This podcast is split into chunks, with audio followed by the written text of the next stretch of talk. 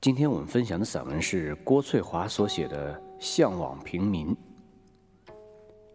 纳兰性德最大的心愿就是有爱妻朝夕相处，有朋友经常往来，坐看花开花落，闲观云卷云舒。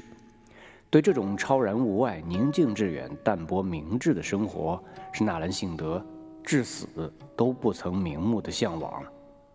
而作为康熙大帝的御前一等侍卫，权臣的儿子，满清贵族的公子纳兰性德，却不得不过着另一种生活。他只能陪伴在康熙大帝的左右，鞍前马后，四处奔忙。在别人眼里，纳兰性德可谓占尽了风光和荣耀，但纳兰性德却没有一丝的得意和张狂。当他和康熙大帝一道顾盼江山时，他飘忽的目光，就像游离的云朵，浓缩着无言的惆怅。他一点儿也不喜欢这种官场的生活，他甚至对政治有点厌恶。他希望自己能像平民那样过着一种自由自在的生活。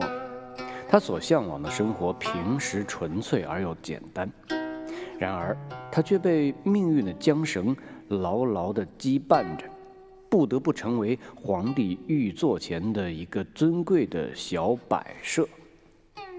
纳兰性德只能看着时光水一般的流淌，心疼着自己的生命在日复一日中消逝。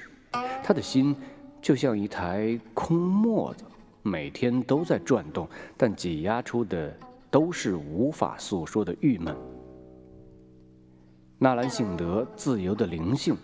曾经就像一片饱满的绿叶，却不得不面对冬季里满眼的苍凉。纳兰性德走的时候，正是繁花似锦的春天。他孤独的目光透过窗棂，伸向遥远的天空，天空下就是他可望而不可及的平时的生活。他疲惫的心现在终于气息下来，他终于把自己。还给了自己，他看见先他而去的妻子，正在向他招手。他终于丢下了早已厌倦的官场生活，脱离了虚情假意的上层社会，像一只脱蛹而出的蝶，飞出了壁垒森严的宫殿。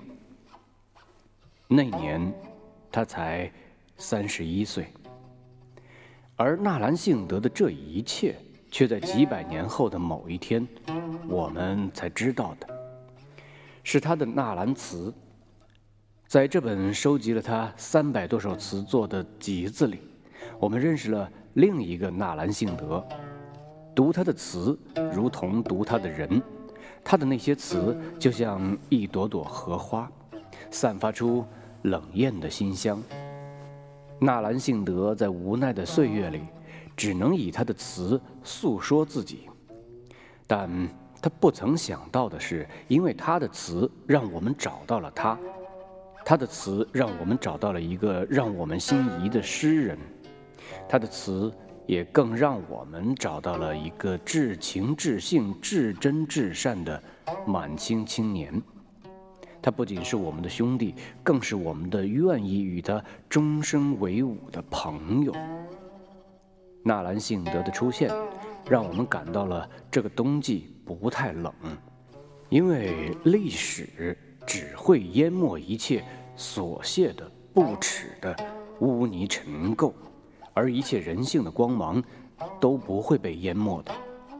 曾经在厚厚的铠甲后面，在英武的外表下。在翡翠丛中，娥皇队里的纳兰性德所执着的人生理想，正是16世纪西方文艺复兴时代的对人性的呼唤与呐喊。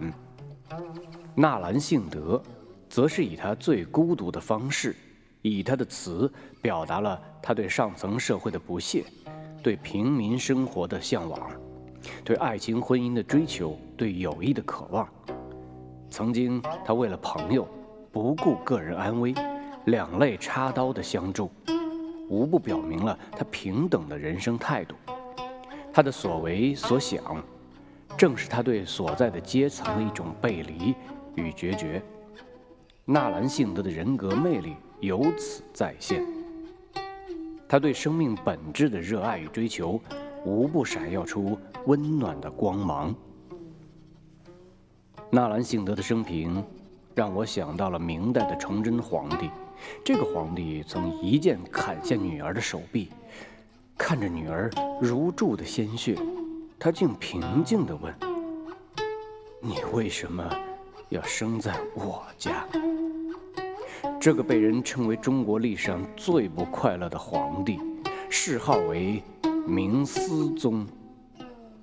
有人这样写道：“如果有思有想，明思宗想的一定是如何远离权力，远离权力所产生的痛彻心扉的痛苦。”这是身为平民的我们所无法体会的。